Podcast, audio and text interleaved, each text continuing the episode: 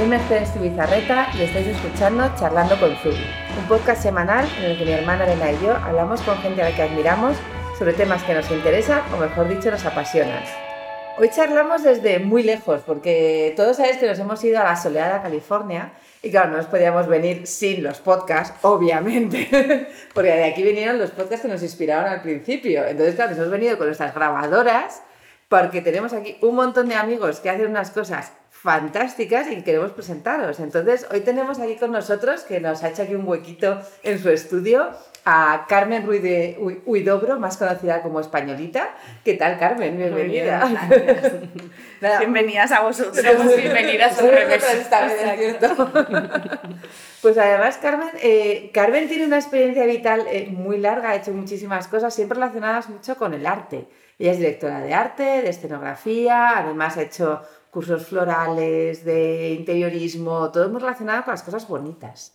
Porque además, bueno, tenemos que decir que su casa, donde estamos ahora mismo en su estudio, es espectacularmente bonito. Entonces se nota perfectamente el buen gusto que tiene en todo lo que hace. Entonces, eh, cuéntanos cómo has llegado hasta aquí con ese buen gusto. Gracias. Lo del buen gusto, la verdad es que me abruma, me encanta que penséis eso. Em, bueno, yo soy de Madrid, nacida y criada, digamos, como dicen aquí, born and raised. Y mm, siempre crecí bastante normal, digamos, y mis padres siempre había una cosa que sí que querían insistir, que era lo de los idiomas. Nunca fue buena, no fui muy buena estudiante, la verdad, tengo que confesar. Más o menos como que iba con todo, pero llegó la hora un poco de elegir la carrera y me acuerdo mi madre se había quedado viuda, yo era la pequeña, entonces tampoco quería dar muchos problemas y dije, bueno, mamá, mm, yo realmente quiero hacer cine o quería... Crecí obsesionada con las películas de época, o sea, yo veía una peli y era como, quería estar ahí. Entonces yo pensaba que la única manera de estar ahí era ser actriz. Entonces, ¿sabes? Hacía mucho teatro, hacía cosas y dije, bueno, voy a estudiar eh, interpretación. Y mi madre, Carmen, no, además es canaria mi niña, no, tal, no sé cuánto, tal. Me decía, por favor, un título que te sirva. Y una vez hagas eso, yo te dejo hacer lo que tú quieras. Pues hice eso, pero dije, mamá, eh, voy a hacer empresariales europeas, que es entre Holanda y España. Era una cosa un poco de la Cámara de Comercio, una cosa interesante, rápida y bueno, pues el primer año era en Madrid, el segundo en Holanda, el, ibas como rompiendo por trimestres los años. Y me pasó una cosa con 19 años que me marcó el resto de mi vida profesional, que fui, tenía unas prácticas de mm, marketing en una corporación, una multinacional en Australia, en Sydney. Yo estaba obsesionada con, con Australia desde pequeña. Entonces conseguí estas prácticas.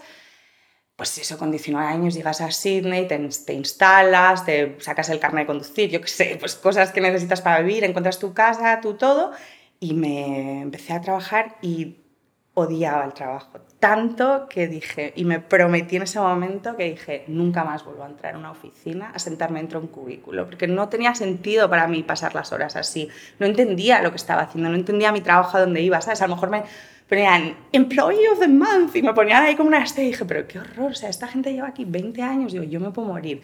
Entonces, en ese momento descubrí que lo que quería hacer no, no, lo tenía todavía claro, pero no era sentarme en una oficina para nadie, y menos para una, por muy buenas cosas que estuviesen haciendo. Era Johnson Johnson, trabajaba en la farmacéutica Janssen Silag, pero bueno, con 19 años me prometí que nunca más. Y entonces ahí era cuando Amazon Books empezaba y me compraba muchísimos libros de cine y es cómo ser production designer. Production designer es un diseñador de producción, que es el que construye diseña y construye los decorados para las películas, para los anuncios. Es un mundo fascinante, pero claro, no entendía muy bien, claro, es precioso. Entonces no entendía muy bien cómo se llegaba, ¿no? Había gente que era arquitectos, otros dibujantes, otros artistas, y yo no tenía ninguna de estas cualidades. Entonces era, bueno, pues voy a ver. Las segundas prácticas de esa carrera, em, bueno, ya todo esto yo estaba estudiando en inglés, hablando francés con chicos de los compañeros del, o sea, pues como muy internacional todo y siempre me ha encantado y me ha nutrido muchísimo, ¿no? Y, las segundas prácticas conseguí, a través de alguien que conocí en Australia, unas prácticas en CNN en Los Ángeles, aquí. ¿Qué pasa? Con 21 años. En Australia, Los Ángeles. Claro, yo era súper apañada, ¿sabes? Como ya te digo, a través de mi hermano mayor y gente que conocía, la tesis de final de carrera me entrevisté con un montón de productores en Madrid. Pues yo era, pues sí, me buscaba mucho la vida de pequeña, no me da vergüenza nunca, ¿sabes? Como el no ya lo tenía, pues iba a hablar con todos. Y entonces ahí era pues CNN es una empresa gigante, ¿no? Y, pero era CNN en español, entonces íbamos a hacer entrevistas y, y, a todos los press junkets de las premiers y bueno, pues me encantaba, aunque televisión no es mi mundo y no me gustaba en sí, pero claro, me daba acceso, o sea, yo a los dos días del trabajo estaba con un micro entrevistando a Tom Cruise, o, ¿sabes? Cosas que yo no había hecho nunca periodismo y bueno, pues me apañaba, me apañaba y como ya te digo, la sonrisa, el buen rollo, pues, pues llegaba a sitios, luego les proponía planes al productor para hacer... Eh, piezas sobre tal y cual. En fin, para mí era impresionante y fue de los mejores seis meses de mi vida y sabía que lo que quería hacer era saltar al otro lado. O sea, ahora entrevistaba a los actores y a los directores, quería estar dentro del equipo. Pues acabé la carrera, eh, hice la tesis sobre cine, me pusieron una supernota que era bastante raro para mí porque siempre pasaba todo como medio aprobada y me acuerdo que la tesis, me, todo el mundo estaba como flipando. Cuando yo les hablaba de mi experiencia de trabajo en Hollywood, te lo juro, era, los profesores están como iluminados, están más emocionados que yo defendiendo la tesis. ¿Te extraña? No, pero sabes como dices, bueno, Hollywood idealizado. tenemos Hollywood idealizado totalmente. Entonces me, me nada más acabar la carrera volví a Madrid y me puse a trabajar una peli, que era una peli graciosísima, también me cambió la vida, que se llamaba Días de Fútbol. No sé si os ¿Sí? Bueno, o sea, qué peliculón. es que nos acompaña, qué divertida, por favor. Pues nos lo pasamos súper bien. Nada, yo era ayudante de arte, eh, bueno, ayudante del, del, de Jesús de la Vega, que es un, un, señor productor que me ha ayudado muchísimo en mi vida y que trabajaba con él mano a mano y hacíamos un poquito de marketing, un poquito de todo básicamente me, mi primera exposure, digamos, ¿no? entender el cine, entender los proyectos. Y dije, me acuerdo de decirle a Jesús de la Vega, que además viene mucho por Los Ángeles ahora, dije, yo lo que quiero hacer es arte. Yo quiero hacer dirección de arte, Jesús. Y eso me lo recordó hace un par de años y me dio un buen rollo. Y dije, joder, pues en el fondo. Total. Entonces, nada, eh, me dediqué al cine en Madrid. La buena suerte que la segunda película que, en la que pude trabajar, claro, hablaba bien inglés y hablaba bien francés. Y eso es raro en Madrid, en equipos de cine. Sí. Entonces, raro en general. En general, por eso digo que mi, mi, mis aptitudes me han, me han, abierto puertas gracias a eso. siempre, valor y es un gran siempre animamos a, nuestro equipo y a todo el mundo que hay que hablar bien idiomas. Ahora mismo en un mundo global que vivimos, o sea... No hacerlo es... No hacerlo es... Además son cosas que desde pequeños, a mis hijos ahora son bilingües, pero bueno, que es que lo puedes hacer, ¿sabes? Cuando eres mayor te cuesta muchísimo más, pero cuando eres pequeño, pues absorbes.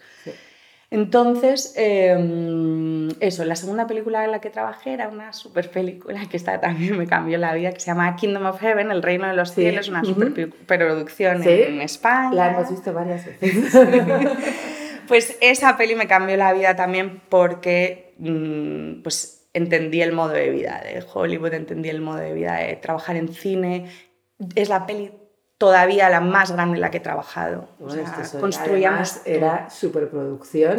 A tope. Eh, a tope. Director eh, Ridley Scott, eh, rodando en paisajes naturales. Maravilloso. sea, era como. No, no, era increíble. ¿Cuánta gente trabaja en una película así? Pues hay días que hay miles de personas, claro, con los extras, depende. O sea, yo no conocía a todo el equipo. Claro. Normalmente en una peli conoces a todo el equipo, o sea, a lo mejor éramos 300, 400 de equipo fijo. Qué pasada. Era muchísima gente y además rodábamos en cine con cinco cámaras al día. Y eso fue interesantísimo esta peli porque eh, empecé a trabajar, pues nada, se, empieza siempre, el, el, cine es muy... Eh, ¿Cómo se dice? Pues, sí, o sea, sí, empiezas abajo básicamente. Sí. Todo es muy difícil empezar por arriba. Sí. Entonces, mi marido también que trabaja en cine, pues empieza haciendo test, cafés, fotocopias, tú, tú, tú, tú, tú, y, ahí tú, vas. y vas subiendo poco a poco, ¿sabes? Cada vez te dan más responsabilidad, cada vez te dan mejores proyectos.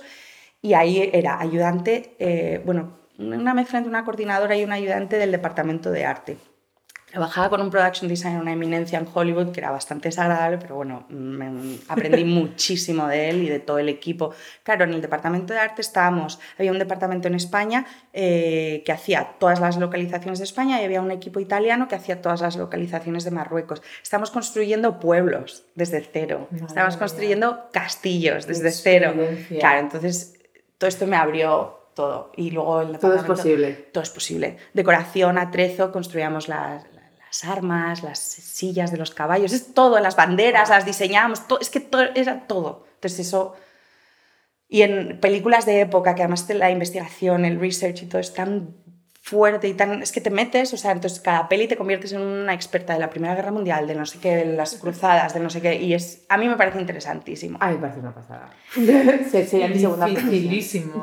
Pero es trabajo en equipo, entonces la responsabilidad tuya es limitada, ¿sabes? Entonces Estás tu trocito, las banderas. Exacto. En plan, y Exacto. banderas. O sea, yo hay pelis que he hecho carruajes, solo carruajes. Bueno, pues guay, pero el carruaje tiene que estar perfecto, ¿lo sabes? Qué pasada. Entonces, bueno, pues esto ya te digo que esta era mi obsesión. Ya conocí un montón de gente y me gustó y que esto era lo mío. Volví a España, hacía algunas cositas, anuncios que no me gustan tanto. Y nada, y seguí, seguí, seguí. eh, con la historia que me di cuenta en algún momento que no sabía diseñar, no sabía dibujar plantas y alzados, básicamente. O sea, no, no era de estas personas que había nacido sabiendo, entonces tenía que estudiarlo.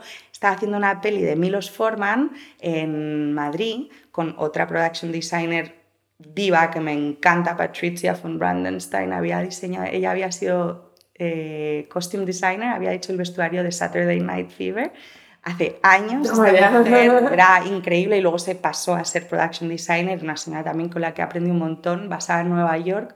Y mm, era un poco como su personal assistant, coordinadora del departamento de arte y me abrió mucho los ojos. Mm, Entonces empecé a, a entender que necesitaba aprender diseño y me fui a Parsons en Nueva York, que fue una inversión de tiempo, dinero y todo, pero me vino fenomenal, porque realmente estudié un Associate's Degree, que es como un degree de dos años de diseño interiores, que bueno, yo no quería diseñar casas, pero quería diseñar decorados y me, pues, un AutoCAD, no sé qué, ¿sabes? Todo así Sí. como más dinámico. Y en Nueva York, que tienes que sobrevivir. Es muy complicado sobrevivir en Nueva York cuando Nueva vas York con- es muy duro. Es muy duro, pero también empuja tanto que, ¿sabes? Si lo aguantas, renaces, sales al otro lado más fuerte, ¿sabes? Y había momentos en Nueva York bastante duros. Y entonces estaba haciendo las dos cosas. Estaba trabajando e intentando estudiar. Trabajo. El cine es muy reducido en Nueva York, o sea, hay poquitas pelis y el circuito es muy cerrado. Entonces me costaba entrar, que acabé haciendo mucho photoshoot. Eh, trabajaba para una señora eh, que era set designer y hacíamos mucho Vanity Fair, Vogue, para... eh, ya, ya, ya. Steven Meisel, Annie Leibovitz, he trabajado con ella tres o cuatro veces, o sea, con gente increíble. Pero lo mismo, o sea, era muy guay el trabajo, pero me, me gusta el cine. O sea, una vez te gusta el cine, te gusta el Sí. trabajo en equipo, te gusta el guion, te gusta la historia. Es muy frío el photoshoot, Vanity Fair, tal. O sea, tienes un presupuesto guay, compras de repente, Carmen, vete a comprar sedas. Te compras las mejores sedas de Nueva York, ¿sabes? O Carmen, vete a buscarme antigüedades de mesa. O yo... Es que a mí esto Pero me no, encanta. no era tanto como construir realidades, ¿no? Que es lo grandioso de lo otro. Sí, pero también es, es- es el proceso de la Ya. peli que es como más de, de un campamento de verano con el equipo. O sea, te puedes llevar súper bien, te puedes llevar, pero estás seis, nueve meses con la misma gente haciendo un proyecto en común. El- la fotografía es 10 horas y a tu casa y chao y ya. Ya, ¿y cómo es el proceso? Desde que empiezas sin ni idea, a investigar, no sé qué, que es un proceso de proyecto muy profundo, ¿no? Y que tiene Sí. un desarrollo, un final, un Sí. tal. Y a mí Sí. eso me fascinaba. Y bueno, pues eh, por esa época me volví a cruzar con Adam, que es ahora mi marido, que nos habíamos medio conocido años antes en Marruecos y tal. Y bueno, pues surgió el amor y nos, y nos vinimos juntos a vivir a Los Ángeles, que él estaba aquí, él es de Londres y él estaba aquí viviendo desde el 2004, 2006, algo así. Y bueno, me, me lancé, eh, que pues es más mayor que yo, inglés, un mundo rarísimo, que dije, no sé si me lanzo, y me lancé, dejé Nueva York después de dos años y medio y me instalé en Los Ángeles con él, que me había encantado y de hecho yo lo estaba como retrasando porque me daba palo venirme porque no quería que me enganchase y me enganchó. Y entonces nada, nos, empezamos una vida aquí. ¿no? El problema de venirme a Los Ángeles fue que mm, tienes que empezar de cero. O sea, hay- en, en Hollywood están los unions, ¿no? que son como sindicatos. Ujú. Realmente, para que nosotros Sí, lo entendamos desde nuestra mente española, son como clubs privados. Una vez entras en ese club al que tienes que pagar por estar, pues tu sueldo por ley no es menos que esto, el quinto, el sexto día que trabajas te pagan sueldo y medio, el séptimo día te pagan doble, o sea, son como pues un sindicato que protege tus intereses, pero muy bien. ¿En todas las profesiones o solo en, En casi todas. No, en, bueno, debe haber un montón, por ejemplo, en construcción hay muchos unions y tal, pero en cine es especialmente fuerte y es el, el ámbito, el espacio que yo conozco, digamos. Por ¿Tú te ejemplo. acuerdas que hace dos años eh, el Union de Escritores estuvo Exacto. en huelga dos meses? WGA, Y se paró- Writers Guild of America. Y se, par- y se paró todo, Sí. todo. O sea, eh, Sí. calculaban por mm, billones de dólares las pérdidas porque habían decidido que te- iban a negociar mejores condiciones con los estudios.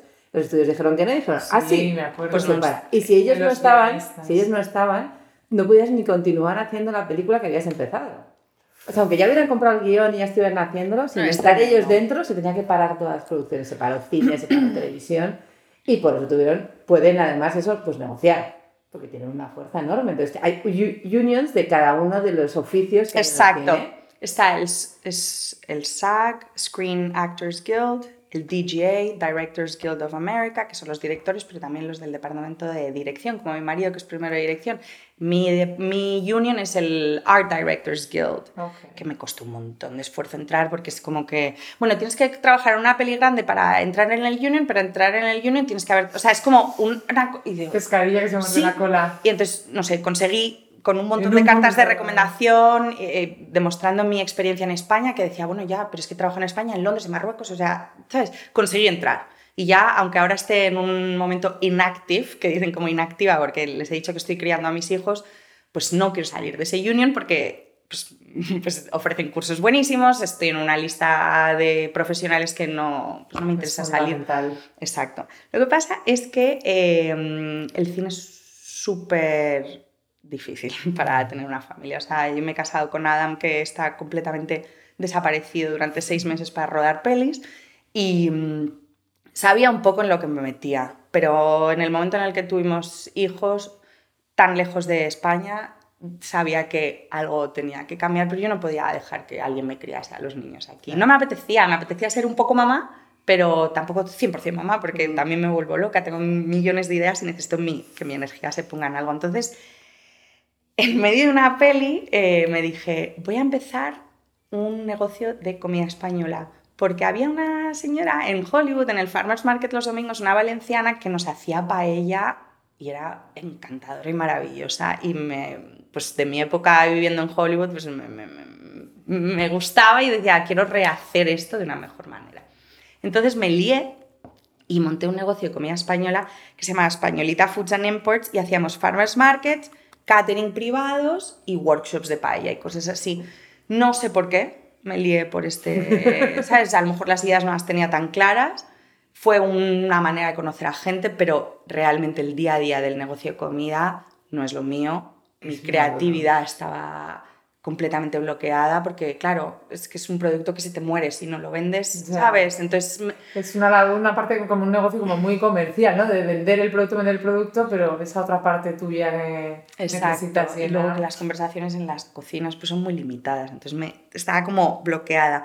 Aparte, personalmente era un momento difícil porque había perdido un bebé y, en- bueno, pues las hormonas, estaba todo como mal. Y, y, ¿sabes? Estaba como, o me lanzo y siempre estaba a punto de alquilar un espacio para abrir un- una tienda o un, en Grand Central Market en Downtown me ofrecieron abrir algo, o era como, venga, meto la inversión, venga, lo hago, venga, ¿sabes? Más entrevistas me. Iba a ver a mi amiga Macarena de Castro, estrella Michelin en Mallorca, hablaba con todo el mundo, ¿sabes? Miles y miles de veces. Y yo creo que si no pasó, era por algo, Era ¿sabes? por algo. Exacto. Sí. Si no Mutó, ocurre, mutó, exacto. pivotó otra cosa, no pasa nada. Exacto, pivotó y menos mal porque me hubiese ahogado ahí cortando jamón y ¿Eres una gran cortadora de jamón? eh, no, pero tampoco soy buena cocinera, pero era la mejor comida española de Los Ángeles, ¿sabes? Es que no- bravo. Exacto, es que no, había tanto, ¿sabes? Y, mm, pero claro, también me- el tiempo era muy, o sea, me absorbía mucho y luego me quedaba sin viajar con mi marido a rodajes y a sitios con mi niña, con mi hija y Sí. que me costaba mucho, ¿sabes? Yo no me había salido de una industria para meterme en otra que me absorbía mucho y no me daba suficiente dinero ni libertad para viajar. Entonces, en esta época me había hecho, a través de Hello Creatividad, un, un curso de escri- escritura creativa con Nuria Pérez. Yo lo hice. Bueno, lo hice. Pues esta Nuria me parece una mujer inteligen- in- inteligentísima y me, me parece que además tiene referencias súper buenas internacionales, ha vivido mucho en el extranjero, entonces me entiende cuando le hablo de mis problemas en la cabeza. Y le escribí un email y le dije, estoy en un dilema, estoy pasándolo mal, físicamente ansiedad, y necesito que alguien me ayude. Y me dice, vamos a hacer el Creativity Coaching, que lo llamaba ella, y me solucionó la vida, la verdad, porque me, me enseñó a establecer una idea que fuese, ella lo llamaba, pues sostenible mm, a nivel emocional. ¿Sabes? Como que mm. yo pudiese ser esta marca, esta idea y que pudiese evolucionar conmigo en la vida. Una cosa que hasta antes de conocer a Nuria me había pasado era que tenía mucho complejo, siempre porque soy hiperactiva, tengo muchísimas ideas todo el rato. Y estoy continuando, o sea, no quiero perder el tiempo. Si hay algo que me interesa, lo quiero hacer. Si este curso me llama, por algo será y lo quiero hacer. Si esto me interesa, lo voy a desarrollar. Todo lo quiero hacer. Y Nuria me dijo que eso no era un problema, que eso es una cualidad. Que lo que me había dicho mi madre toda la vida, Carmen, es que no te centras, estaba bien ser así. Y que lo tenía que aceptar y saber, asumir que cada dos años mis ideas iban a evolucionar.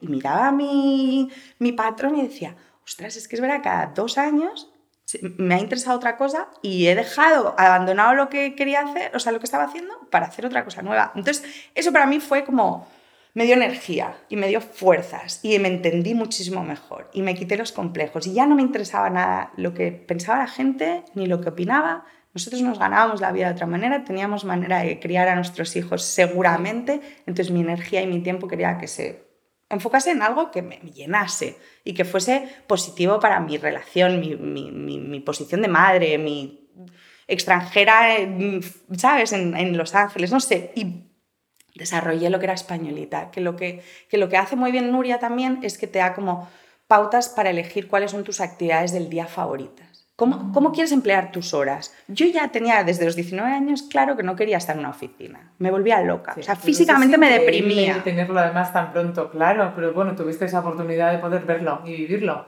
A mucha gente le pasa eso con 35. Dice, ¿qué hago en el cubículo? Es el mundo corporativo no es para todo el mundo y yo sin duda no, o sea, me da pena tanta gente que he conocido a lo largo de los años, amigos, que sean que todos me me decían cosas como, ay, me hubiese encantado hacer no sé qué, o me hubiese, bueno, pues es que tienes 32 años, o 34, 39, hazlo ahora. en pasado. hazlo ahora. Y yo creo que somos todos una evolución, ¿sabes? Cuando preguntáis, ¿cómo has llegado hasta aquí? Bueno, es que no llego a ningún sitio, estoy yendo siempre, estoy yendo. Estamos todos yendo siempre. Y eso es lo interesante, que no es finito, o sea, todo se transforma. Y tampoco sabes que hay montones de cosas exteriores que te pueden ocurrir que van a cambiar tu realidad otra vez. Y yo estoy como abierta a todo eso, ¿sabes? Como que acepto, soy súper adaptable. Mi marido y yo decimos que somos súper adaptables. Hemos vivido en tantas ciudades, movido a mis hijos tantas veces de colegios, de país, de tal, que no... es riqueza, no es problema. ¿sabes? Hay gente, que, amigos míos me dicen, pero ¿cómo lo haces? ¿Pero cómo puedes? Pues todo cabe en una maleta, pues me voy, ¿sabes? No hay nada... Y así quiero vivir, porque la vida es muy corta y no sabes si en un momento te va toda la mierda y... Te y ya no te puedes mover. Claro, es que no puedes vivir los sueños en el futuro tienes que vivir ahora, que es lo único que tenemos bajo control, es el ahora. Entonces en eso estoy, ¿sabes? Ahí reinventándome. Bueno, entonces con Nuria llegamos a la conclusión de que quería montar una web sobre creativos españoles que me interesasen. Desde pequeña siempre había estado obsesionada con los estudios de la gente, los materiales, los olores de los workshops. O sea, una cosa, mi padre siempre había sido medio artista, era el ingeniero naval, pero pintaba súper bien y no sé, me, tenía como recuerdos de la niñez de el serrín del, del carpintero. El, eso quería recuperar un poco esa esencia. Y cuando a la gente le dices, me interesa mucho lo que haces, me gustaría ir a fotografiarte y hablar de tu proceso, pues mm, te abren las puertas. Entonces esta web era españolita, lo mismo, el mismo brand, estamos como reciclando la marca. Y em, me dediqué casi durante dos o tres años a visitar a gente interesante a, través cualquier sitio, Londres, Nueva York, por cualquier sitio que viajaba, hasta Camboya, Berlín, no sé, visitaba gente interesante y escribía sobre ellos, que está fenomenal, porque además me desarrollé un poquito mm, fotografiando, que nunca había hecho fotografía y no lo he hecho todavía fotografía profesional, pero bueno, chuto muchas fotos y algunas sale bien. Nada como hacer y hacer y hacer. Eh, pero em, se convierte también en, en, un momento solitario, ¿sabes? Como que estoy haciendo todo este esfuerzo, intentando darle luz a estos nuevos creativos, a toda esta nueva gente y luego digo, bueno, ya, ¿para qué? Bueno, pues ahí es cuando me entró ya el ansia de fisicalizar la esencia de lo que era españolita otra vez. Como llevo 11 años viviendo en Los Ángeles, sí, 11 años, 11 años, eh, todos mis amigos de aquí me decían, yo quiero ir a España contigo, yo quiero ir a España contigo. Para mí España es, son muchas cosas, es una mezcla de culturas y, y ideales distintos que todos me parecen ricos y todos me parecen válidos. Y quiero como que esa autenticidad y ese valor se vea, porque no, yo soy de Madrid, pero es que hay tantas zonas en España que me impresionan y me parecen mágicas, que es lo que quiero que, transmitir. Entonces me, pues la idea de, de, llevar a gente de viaje a España surgió y ya pues, muchas amigas me decían, en cuanto lo saques yo voy la primera. Y así fue, saqué el primer viaje a Mallorca, que es donde he crecido, he tenido la suerte de crecer yendo casi todos los veranos tengo un amor absoluto por esa tierra, por sus tradiciones, por su campo, por todo. O sea, es que soy como de ahí, no sé, como de alguna manera. O sea, no puedo ser más feliz que buceando en cuevas en Mallorca. Es oh. como el momento en el que floto en, felicidad. Mm. Y, y, entonces lo lancé, pues el primero fue octubre de 2017 y básicamente los estoy llamando retiros mediterráneos, porque lo que son son inmersiones culinario-artesanales, donde alquilo casas o fincas o lugares maravillosos donde todo el grupo puede alojarse y a través de esa casa contar la historia de lo que es el aceite, el vino, el trigo, cómo se come, cómo cocinamos, cómo hacemos el vino, cómo salimos en barco, cómo hacemos un picnic en el barco, cómo nadamos, es, es como todo, cómo vamos al mercado, cómo hablamos con el de la fruta. Es, es Invitar a un grupo de amigos a una experiencia exclusiva, a un máximo de 12 personas, que se sientan, o sea, es un lujo experiencial, digamos, de experiencia más que un lujo de mm, hotel de cinco estrellas. Es lo que estoy intentando también explicar bien, ¿sabes? Que no es para el que necesita que la toalla esté nueva todos los días en el toallero, ¿sabes? No, es, no es eso, es un lujo en el que los sitios que a mí me hacen brillar, o sea, que mi corazón salte, que es desde un jardín a una casa abandonada, a una cala, a un estudio de un artesano. O sea, que estos sitios, meterlos en el itinerario y que formen como la, las sensaciones que quiero que los invitados sientan. Normal, o sea, está funcionando porque sí que a veces lloran de emoción de lo que ven y lo que sienten porque no, no lo pueden entender. ¿Sabes? Una cosa es decirles, no, es que en España es todo genial, no sé qué, y otra cosa es llevarles, que lo vean, que lo huelan, que lo entiendan. Mm. Es que en el último retreat, que estábamos bailando flamenco a las 2 de la mañana y con un grupito en la cena de despedida, digo, joder, Débora, es que, es que hasta les bailamos flamenco, es que ¿qué más quieren, sabes? Es que hasta les hacemos la fiesta española. Y...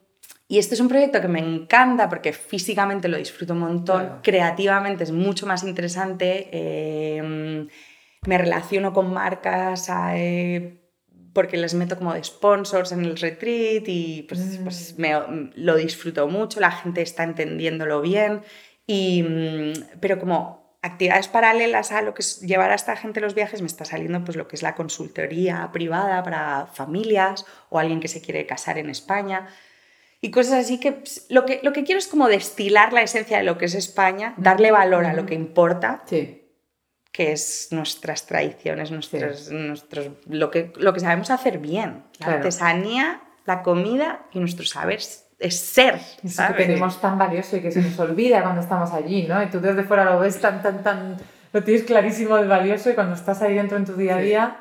Lo tienes perdido, no, no, le das valor, ¿no? Sí. La distancia y el tiempo ayudan, ¿sabes? Eh, a mm. depurar todo con nostalgia y no es... Todos tus negocios han pivotado en esa españolidad total. De españolita hasta el nombre. Es que sin ningún complejo, además, ¿sabes? Es que no puedo ser más española, se me nota un montón y, no, y lo hago como con orgullo, ¿sabes?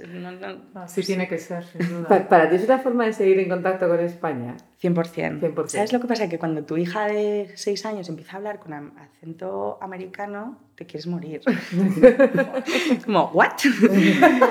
y entonces eh, o sea, está, está funcionando porque Oli, que tiene siete años ahora, se siente súper identificada con España. Ella dice, sí, soy de Los Ángeles, pero soy medio española y medio inglesa. La parte inglesa no la tiene tan, porque hemos pasado menos tiempo en Inglaterra, pero es importante para mí como persona, porque llevo 11 años viviendo lejos, Sí. eh, y es una forma de desarrollarme como madre, dando el ejemplo hasta a estos dos niños que tengo, que para que entiendan que los valores de vida que tenemos allá son un poquito más fuertes y quiero que, sean, que se establezcan en su ser, porque Estados Unidos es maravilloso, pero se, se crece a veces sin una forma de valores y tradiciones que, dan for- que, que- que en mi opinión dan forma a nuestra, sí, a nuestra manera de ser, a nuestra Sí. manera de entender la familia, las relaciones personales. Y aunque mi marido sea inglés, que es muy frío, ¿no? Los ingleses son muy fríos y no entienden. eh, Es un buen cóctel, en plan. Es un buen inglés. A él le parece súper exótico. ¿sabes? Nuestras, las discusiones de mi familia en Madrid le parecen lo más exótico. oh, casarse con alguien del sur. Exacto, exacto, él se cree que es como un conquistador del norte. bueno. Pero bueno, em, pero sí, o sea, es como ir tirando migajas para entender que lo que realmente quiero es irme a vivir al campo en España, ¿sabes? Como, poniendo. sí, exacto, niño, te voy convenciendo a los niños, os voy convenciendo que lo que queremos es criar ovejas en el campo, ¿sabes? Porque realmente eso es lo que me encantaría. Una, una mezcla entre trabajar en cine y vivir en el campo, eso es mi ideal. Me parece una, una mezcla buenísima.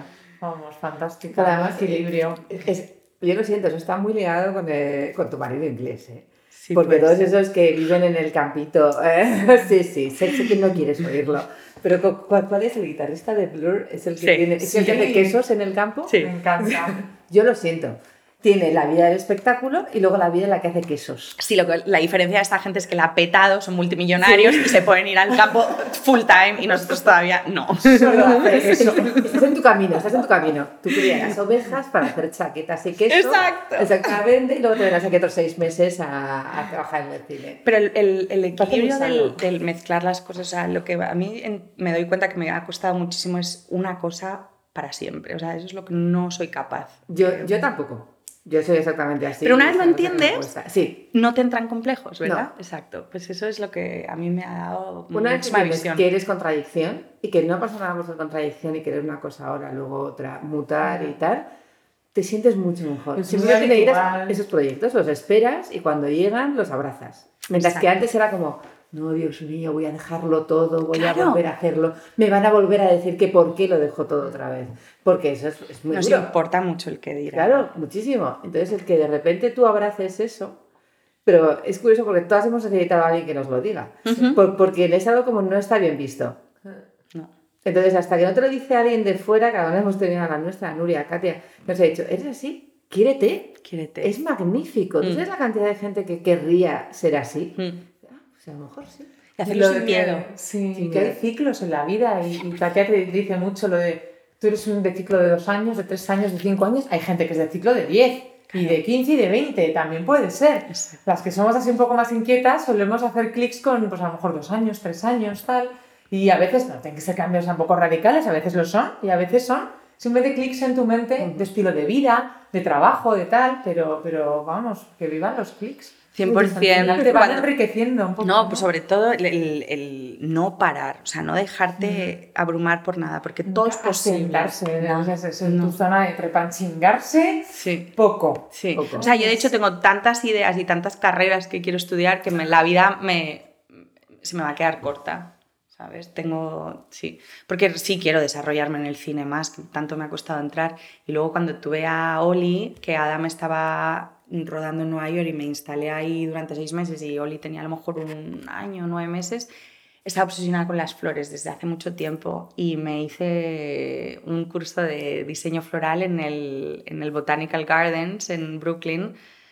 Y pues eh, son momentos en los que me siento tan llena haciendo, aprendiendo lo que me gusta, que pues a lo mejor es flores, otro día es acuarelas, otro día... Y lo hago todo porque todo me llena y me... Bueno, pues está estupendo. O sea, que creernos así, es guay. Así me quiero, así me quiero yo. No necesito un bolso, pero quiero cursos de todo lo que me interesa. Y esta vida americana es muy diferente a la española. ¿Qué es lo que más te gusta y lo que menos? Em, California es como un- el Golden State, 100%, todo es posible aquí. Hay una actitud que a veces mi marido y yo nos reímos, decimos que, ay, qué falso, pero es que ese falso a mí me parece muy bien. Good morning, how are you? ¿Sabes? Es como, Es pues, nice. es nice, es, es muy guay. nice no es malo. No es malo, eh, prefiero eso al mm. ¿sabes? el refunfuñón español que no, que no ayuda a que las cosas vayan bien. Em, me gusta que todo es posible aquí, me gusta que las alternativas funcionan, como son muy progres en California, entonces mm, en temas de ecología, nutrición, van siempre por delante, entonces a lo mejor también son muy pesados los americanos con las modas, ¿no? El green juice, el no sé qué, el no gluten, el no sé cuántos, o sea, son un poco extremos con eso, pero en el que Luis lo come, lo tenemos hasta aquí. Ha sido durísimo. Además es que yo no he sabido comer kale hasta que no le quitas el centro, que tarda como seis años en entender por qué no me gustaba el kale, como lo llamáis vosotros. Y es que digo, quitarle el centro. Porque ahora nos estamos haciendo vegetarianos, imagínate en esta casa. Y yo digo, pero no podemos ser vegetarianos. Bueno, pues estamos en ello. estamos en ello. Todo te llega, ¿no? Aquí Todo te llega, te van chupando, sí. Pero la, la, la, la o sea, el entendimiento de que todos los proyectos de trabajo son posibles aquí. Porque da igual de dónde vengas, pero si trabajas bien, tienes buena actitud, te va a salir todo súper bien. Muchísima gente me ha contactado, amigos, no amigos, ¿cómo me mudo? ¿Cómo tal?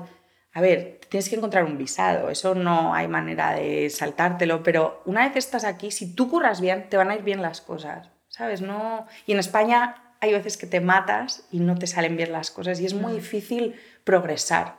Toda la gente que conozco aquí han ido progresando en sus carreras, han ido subiendo en sus empresas. En España la gente a mi alrededor siguen en lo mismo, ¿sabes? Al que mejor le va, pues tampoco le va tan bien. es como... Es una mezcla de satisfacción financiera con satisfacción personal, porque aquí los hobbies se profesionalizan súper rápido. súper rápido. El que, el que cose de repente se convierte en un pro del coser porque hay tantas herramientas y tantas, tantas cosas disponibles. Jo, qué maravilla. Es como... Pero, pero lo que no me gusta de Estados Unidos o de, de California es que se crece, o sea, como que hay un desarraigo total. Entonces, como hay gente de todas partes y en cada casa se ha crecido de una manera distinta, hay poquitas tradiciones que unan a las familias y a la gente. Y creo que a largo plazo es peor para las relaciones personales trabajar así, porque te das cuenta que aquí la gente se gradúa o incluso se van a la universidad y ya no vuelven a casa, pero que no vuelven a casa. ¿Sabes? Y en España es demasiado lo contrario, ¿no? Porque hay gente con 40, 50 años Sí. viviendo con los padres que no pasa nada, pero bueno, que, que es Aquí todo es posible, en España cuesta muchísimo. Aquí se vive peor porque hay una falta de mm, arraigo y en España tenemos a lo mejor demasiado arraigo. No sé, todo en su justa medida. Yo cuando paso mucho tiempo en España tengo ganas de volver y cuando paso mucho tiempo aquí tengo ganas de irme. Pero sí, o sea, a nivel sueños, California es un sitio maravilloso. California Dreaming. No Total. nosotros siempre hemos soñado con, con venirnos. eh, yo, por ejemplo, yo, yo llevo aquí 10 días y he ido a hablar de retiros. ¿Es algo que tú crees que ahora mismo, eh, pues por lo menos se lo he oído a unas 20 personas? eh? O sea, de verdad, o sea, todo el mundo está haciendo retiros de algo. Ya. ¿Tú, tú, tú crees que es una nueva forma de viajar? Que ya no viajamos solamente a descansar, sino viajamos a aprender algo en esos viajes. 100%. El... Yo creo que no es una cosa ahora, sino que lleva tres o cuatro años ya, ¿no? Em, Pa- Para España es ahora. Es ahora, bueno, pues, no, pero le- la historia es las experiencias como, o sea, el producto o el servicio como experiencia, ¿no? Más que, más que, yo qué sé, los workshops o las cosas así más sueltas. Cuando, ayer me preguntaba alguien por Instagram que qué es, qué es un retiro y realmente lo miré en el diccionario para ver qué ponía y es como retirarse con un grupo para una misión en particular que está relacionada con la meditación o con el estudio o con la instrucción de alguien experto en algo. Em, son, yo la verdad he ido a un par de retiros o camps, los llaman a un creative camp y luego otro photography camp y cosas así, y el ambiente me gustaba mucho porque es verdad que la gente está muy abierta, te enseñan o, te, o aprendes las cosas Sí. que te interesan y como es una experiencia común, pues estás avanzando con el grupo o con, ¿no? Y haces amigos nuevos. A mí me gusta por eso. Pero, mm, claro, es que esto lo puedes llevar a cualquier campo. En mi espacio, que es un poco el lifestyle, la comida y la artesanía, etcétera, existe mucho. Sí. Y me es muy difícil competir. Hay gente que lo lleva haciendo desde hace muchísimos años, pero lo que estoy intentando a lo mejor expresar es que les estoy enseñando el estilo de vida español a este grupo en particular, en estas fechas en particular, y, quiero que entiendan la esencia de lo que, de lo que es, pues viviéndolo ellos. Entonces, no es que les esté dando una clase específica de aceite de oliva, que sí lo hacemos, pero no es tanto un entendimiento así, sino algo como que queda contigo, ¿sabes? Que son memorias... Que, sí, y pero que te lo vas a llevar contigo el resto de tu vida, porque esta gente no viaja así normalmente, la gente no viaja... O sea, normalmente vas a un hotel chulísimo en algún sitio maravilloso y luego te buscas la vida alrededor del hotel, ¿no? Básicamente suele ser así viajar. Y esto es, tú llegas al aeropuerto, nosotros te recogemos, no te preocupes de nada, vas a flipar con lo que te está esperando. Y hay momentos suficientes como para meditar, respirar, entender. Y, para mí el retreat lo explica bastante bien. Sí. Pero bueno, que existen todos los espacios y sí, sí, creo que definitivamente es una, una, corriente. Sí, es, es, una forma de viajar como más auténtica, como tú decías, o sea, más auténtica. O sea, vas al sitio y no vas por los sitios de turistas, no, no, es que van a Vas a una casa a vivir como se vive en esa casa, a aprender cosas de esa cultura y aprenderlas desde dentro. O sea, no vas a solo a la tienda a comprar, tú les llevas a los talleres a que conozcan lo que luego se vende en las tiendas. Por tanto, claro, te estás metiendo dentro. O sea, son interesantes hasta para los españoles que realmente no conocemos todo no eso. No para nada. Porque en Mallorca, francamente, se viaja mucho a determinadas zonas de Mallorca sí, no ver su cara, pero. no, pero. Mallorca es famosa por muchas cosas. Como muchos sitios en España, que hemos explotado el turismo tan mal que ahora es muy difícil recular y, y, arreglar las cosas. O sea, hay zonas en Mallorca donde yo no entro. O sea, en mi memoria las. O sea, en mi cabeza las quito porque no quiero. O sea, me parte el corazón, ¿sabes? No, no, no, o sea, la hemos cagado mucho en España con, el turismo. O sea, fue un boom gordo, entonces queríamos enriquecernos muy rápido.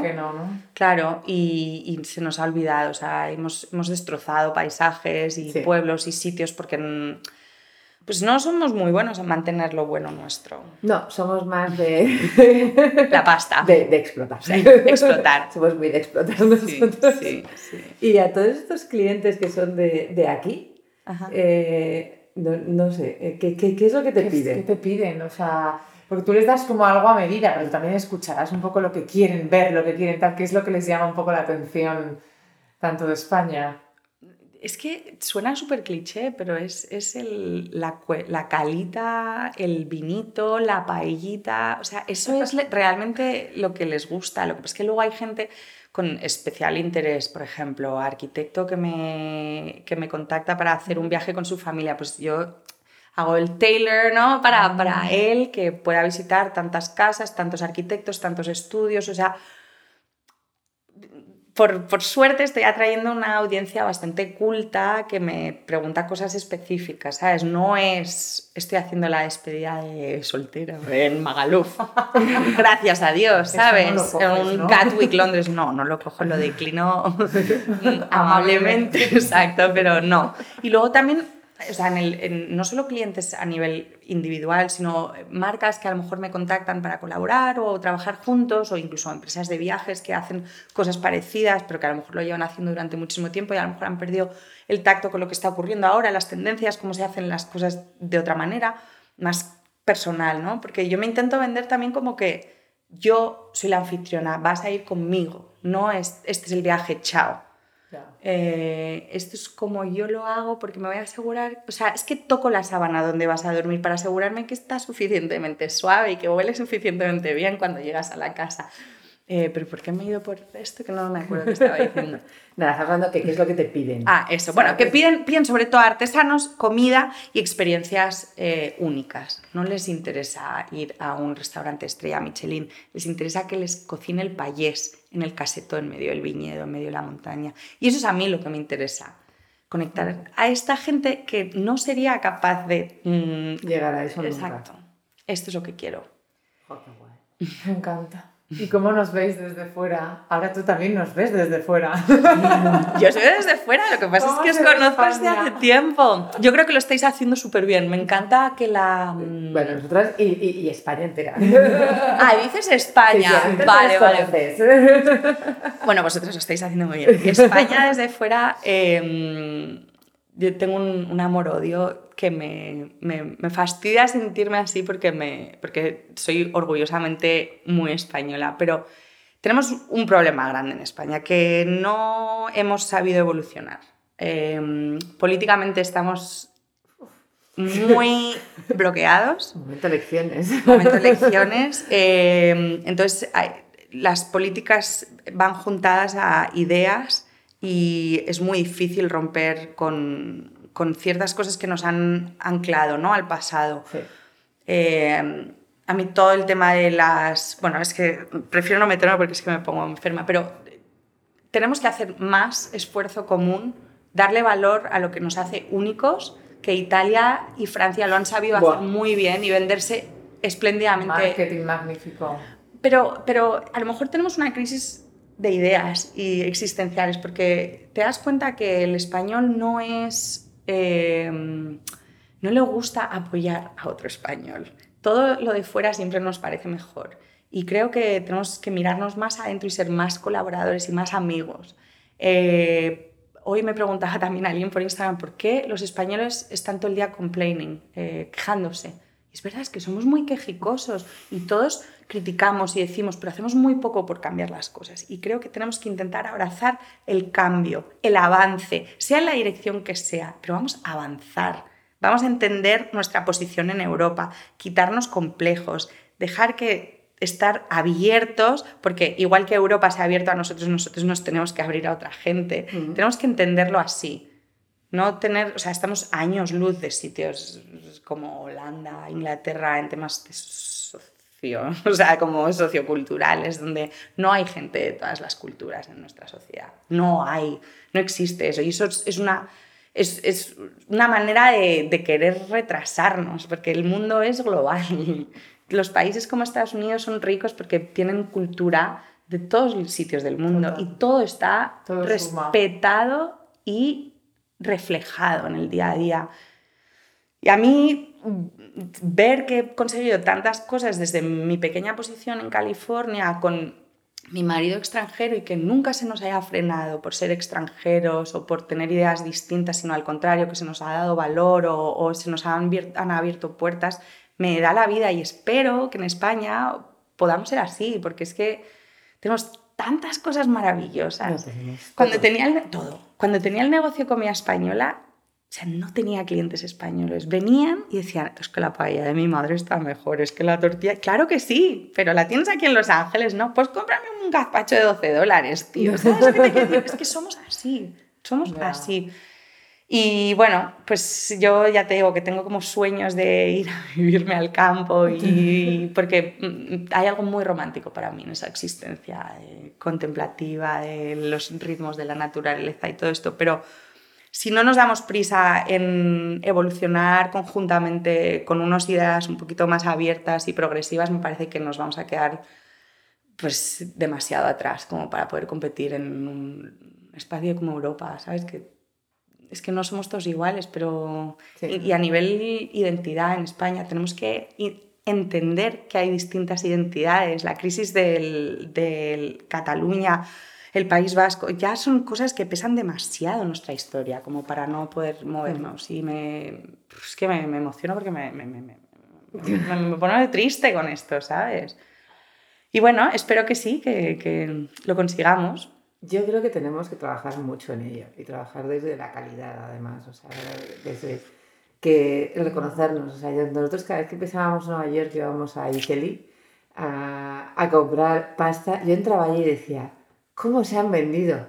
¿Qué es que es pasta? O sea, vamos a decirlo, es pasta, que está buenísima, pero es pasta de muchas formas. Que realmente nuestra gastronomía tiene una riqueza que, que es- machaca la italiana por todos lados Vamos. porque tenemos la del norte, la del sur, la del este, la del oeste. Pero vamos a aprender de. Pero es- esta misma idea. Vamos a aprender de lo que saben, o sea, de lo bueno. No Sí, vamos sí. a compararnos. No, no, no. ¿Verdad? Porque. Tenemos cosas buenísimas. Entonces tendríamos que tener nuestro propio espacio que es reconocido, como se va a abrir ahora, que se han ido allí Fernandria, Sí. José Andrés y no sé quién es el Little. Mercado Spain. Sí, exactamente, que ya van a abrir en Nueva York y dices, qué gozada. Hmm. O sea, va a ir la gente de peregrinaje aquí a comprar gazpacho. Mm, Me parece la bomba.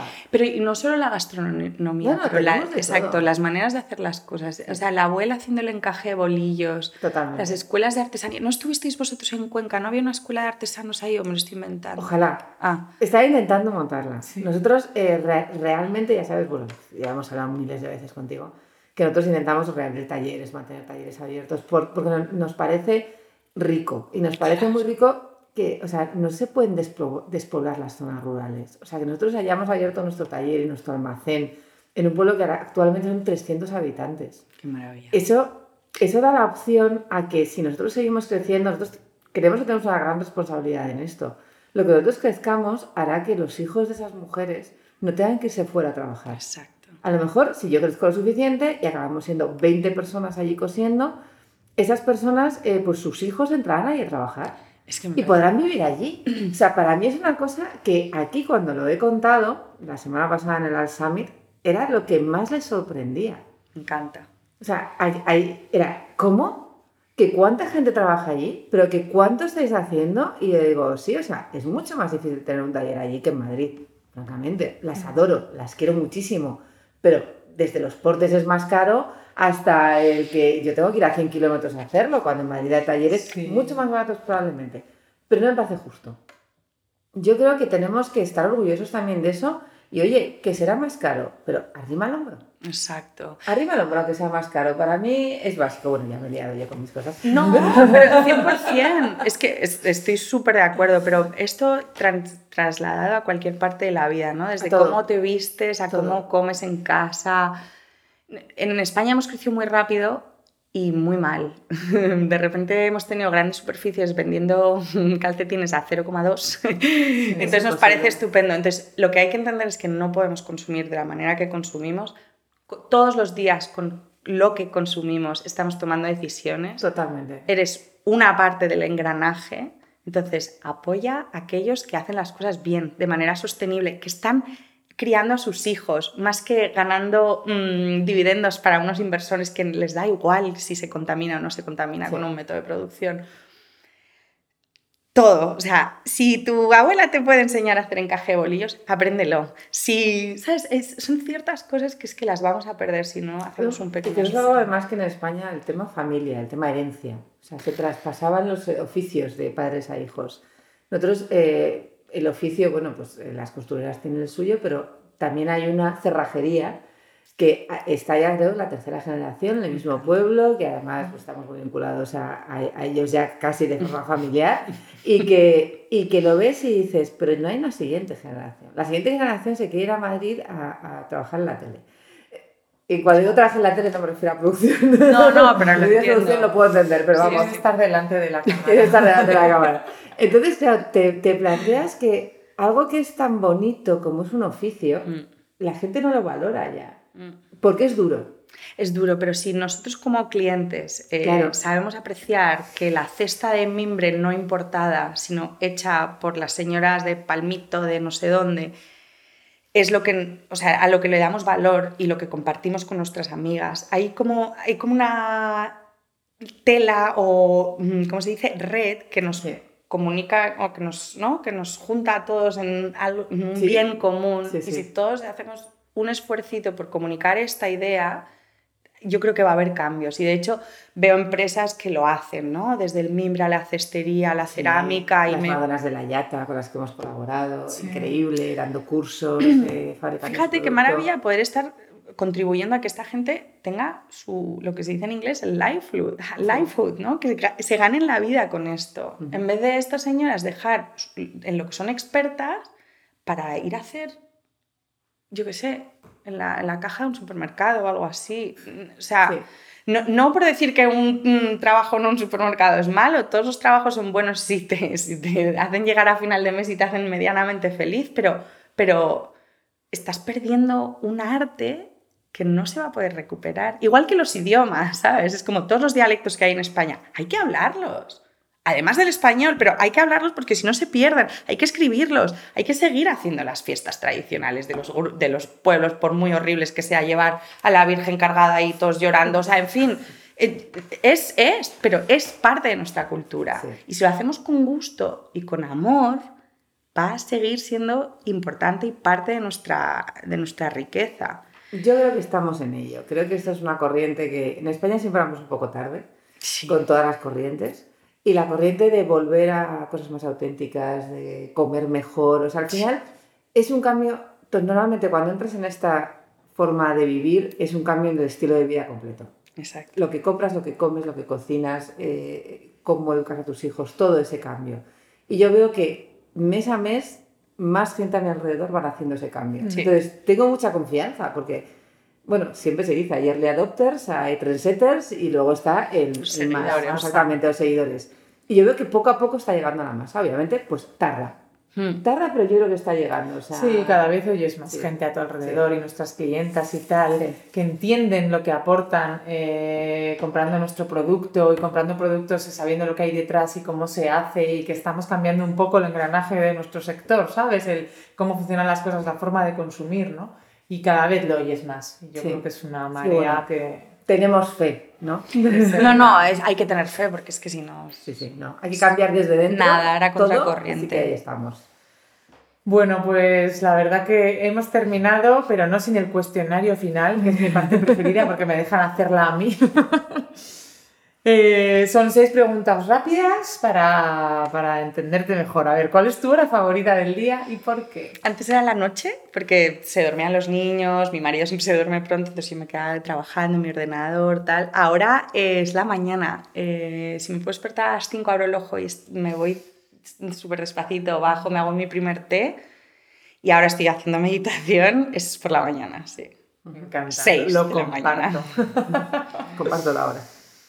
¿Cuál es tu palabrota favorita? Si dices alguna. Soy horrible, joder. Fuck, joder, joder, joder. En inglés y What español, fuck. Es horrible, horrible, horrible. Y además delante de mi hija de 7 años, mamá, yo, Oli, esto que digo es horrible, no puedes decir, ¿eh? Es horrible, sí, soy muy palabra. Recomiéndanos algún podcast que escuches. Eh, Second Life, ¿lo conocéis? Sí. Eh, hay una chica que se llama... eh, déjame mirarlo un segundo porque es que no quiero quedarme así. Eh, ah, una inglesa que se llama Hashtag Authentic. Me encanta, es una niña monísima. Además, con el acento inglés suena solo súper bien. Y luego hay una que es un poco va a tope, que se llama The Gold Digger. Sí. Bueno, bueno. Ah. Soy súper fan. Súper fan. Es que va fan. a tope. Es un poco demasiado, ¿sabes? Sí, sí, Pero, sí. Hay que pero bueno. meterla en dosis, esa Pero es esa- la que escuchábamos, sí, ¿no? sí. Y el vuestro es el único es- que es de escucho. Chao o de Salison. No, pero bueno, Gold Digger, por ejemplo, se lo pasé a Belén y Belén también está como atacada permanentemente por Gold Digger. Nos dedicamos a escucharlos y, y a, y a compartirlos. Ah, Es fuerte. Y luego este, que yo creo que una Ah, de vuestras, eh, The School of. Greatness, eh, también es un poco intenso, pero hay speakers y entrevistados que es te cambian la vida. Sí. Te cambian la vida. Y yo creo que ahora estoy muy metida en el tema eh, personal development y todo eso, porque como que la vida no tiene sentido si tú no estás completa y feliz, ¿no? Sí. Y, Mm. y hay veces que físicamente por las circunstancias o lo que sea, pues te, te vas un poco, ¿no? De tu camino y Claro, sí, sí. tienes ansiedades y cosas y yo siempre estoy como intentando volver, entonces siempre estoy leyendo libros sobre eh, mm, paternidad, maternidad, eh, meditación, cosas de estas y la verdad es que todo lo que puedo aprender y me funciona, pues me lo guardo, lo recomiendo, etcétera y me, me encanta. Perfecto. Qué guay. ¿Qué paisaje te gustaría que fuera un Zubi? Ay, seguramente lo tenéis, pero una cueva en el mar, en Mallorca. Pues no, no lo tenemos, Bueno, pues pues- habrá que ir. Habrá que ir, tenemos que os llevo, os llevo. sí. ¿A quién te gustaría escucharte en Charlando con Zubi? Oh, Penélope Cruz. Toma ya, vale. Vamos alto, creo que es la más alta que nos. No, Verdad. eh, me parece súper interesante porque tenemos un concepto de Penélope muy distinto y es verdad que no conseguimos... Yo la he conocido un par de veces así rápido y no, no me gustaría saber porque yo pequeña cuando veía pelis sí quería ser Penélope Cruz. Me parece que la tía es una crack en el fondo. A mi Hombre, Bardem me encanta también. está, la verdad que... A mi Javier me encanta. Y una frase que te inspire, ahora que estás mucho con el development y tal, ¿es una frase que te has puesto últimamente de mantra. No me lo he puesto de mantra, pero ahora cuando las preguntas lo que me ha venido primero a la cabeza, eh, sabes que con la siendo madre se habla mucho de lo del balance, el equilibrio. El balance es saber exactamente dónde tienes que poner la energía en cada momento. No es tener un poquito de todo en tu vida y que esté todo balanceado, sino saber cómo tienes que pivotar tu energía a lo largo del día, porque tienes un plan no, es que, es que tienes un plan y de repente tu hijo se despierta con 39 de fiebre y tu plan se ha ido a la mierda y no pasa nada, pero mm. antes me estresaba un montón. Por este tipo de energy entonces? Sí, sí, Es simplemente, o sea, lo, soy súper adaptable, entonces, pero que todos deberíamos ser adaptables. Hay veces que nos, nos, pasa algo y se te cae todo, no puede ser, no es, no es, no, es vida o muerte. Cuando es vida o muerte, pues sí, tu energía tiene que, pero el resto son mm. todo pequeñas circunstancias que marcan tu día. Es como te lo tomes y cómo te organices al final. 100%. Pues bueno, nada, pues hemos terminado. Te hemos, eh, no sé si he explicado bien lo que hago. Yo creo que lo has explicado de maravilla. Además, nos has dejado por un buen rollo. Me alegro. no sé decir. Me alegro. Yo, yo, lo que espero es que te haya conocido muchísima más gente, porque tú sí que al principio cuando empezaste con Españolita viniste, nos conocimos y la verdad es que fue una gozada. Y desde entonces estamos, eh, vienes a España, nos vemos, tal, y, siempre nos ha gustado mucho tu energía. Muchas gracias. Entonces, cuando vinimos aquí, eras una de las personas que teníamos que venir a ver sí o sí. Hombre, claro. Porque tienes una experiencia vital chulísima y además muy positiva. Muy positiva, el he hecho muchas cosas, no pasa nada, sigo haciendo cosas y me gusta mi vida y voy evolucionándola la verdad es que eso es súper bonito y para todos es como, oye. No, es, dirigir tu vida, o sea, no todo lo que cuentas es como totalmente de agarrarte a la moto y dirigirla. Pero no es eso, es porque la vida pone muchas cosas en tu camino y no merece la pena pararse si no merece la pena pararse. Pero lo que has dicho antes, si estás abierta a ellas, nos pasa sobre todo a veces que estamos cerrados, no las vemos. No las vemos. Y tú las abrazas. ¿Sabes que eso es? Vamos, o sea, para aprender. Una de verdad que estupendo. O sea, mil gracias por habernos recibido aquí, además, en tu estudio, nos ha chiflado. Y nada, muchas gracias a todos por escuchar este nuevo capítulo de Charlando con Zubi. Si os ha gustado, os animamos a compartirlo en redes sociales. Podéis encontrar todas nuestras charlas en nuestro canal de iTunes, Charlando con Zubi, y en nuestro blog. Nos despedimos hasta la semana que viene con un fuerte abrazo. Gracias.